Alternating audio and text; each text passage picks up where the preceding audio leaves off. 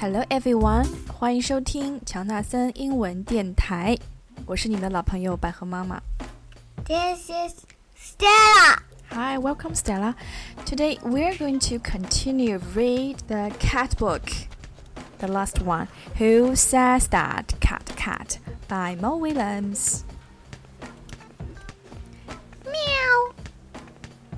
Who says that? Cat the cat? Meow, meow, meow. Who's that? Cat. It's a cat. 好，那我来读故事，你告诉我它们是怎么叫的。Hi, hound the hound. What's your sound? Woof, woof, woof, woof. Hi, chick the chick. What's your sound? Ga, ga, ga. 嘎嘎嘎是鸭子吧？ 好，我们看一下鸡是怎么叫的。嗯，The chick says, "beep beep beep beep beep beep beep." 哈哈，学到了哈？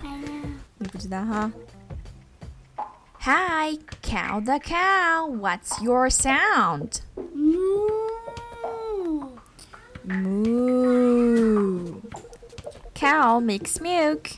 我们喝的牛奶就是奶牛妈妈做的，对吧 ？Hi, Bunny the bunny. What's your sound? Uh oh. Sounds like 嗯，兔子是怎么叫的呢？ He knew sound. 啊，如果你想说它不会说话，你可以说 He has no sound. Rabbit.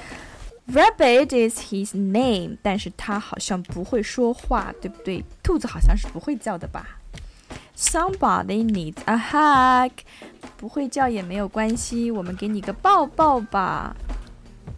Talk to me，这个小猫它说 Talk to me，跟我说话吧。每一个小动物都有自己说话的方式，比如说小猪，它是这么叫的。oink oink oink oink oink。比如说鸭子，它是这么叫的，